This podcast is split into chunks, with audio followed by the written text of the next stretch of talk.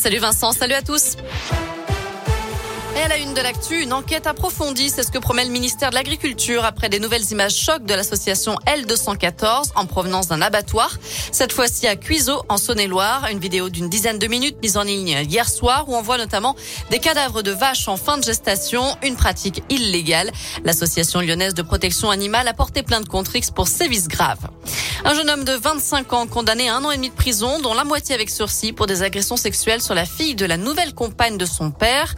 Agression dès 2015 dans un village de la Dombe, d'après le progrès.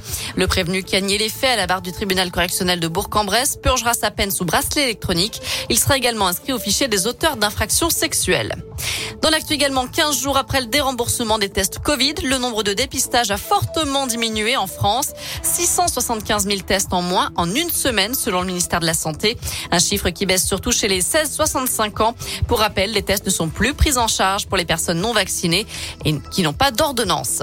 La réforme de l'assurance chômage entrera bien en vigueur au 1er décembre. C'est ce qu'affirme aujourd'hui la ministre du Travail, Elisabeth Borne. Avec la mise en place de mesures plus strictes, il faudra donc 6 mois et non plus 4 pour bénéficier d'une allocation chômage.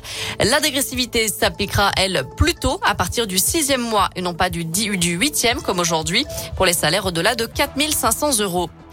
Il raconte trois années de calvaire. Les parents d'Alexia Daval ont sorti un livre aujourd'hui. Isabelle et Jean-Pierre Fouillot publient Alexia, notre fille, aux éditions Robert Laffont. La jeune femme, je le rappelle, avait été tuée en 2017 par son mari, Jonathan, condamné depuis pour meurtre.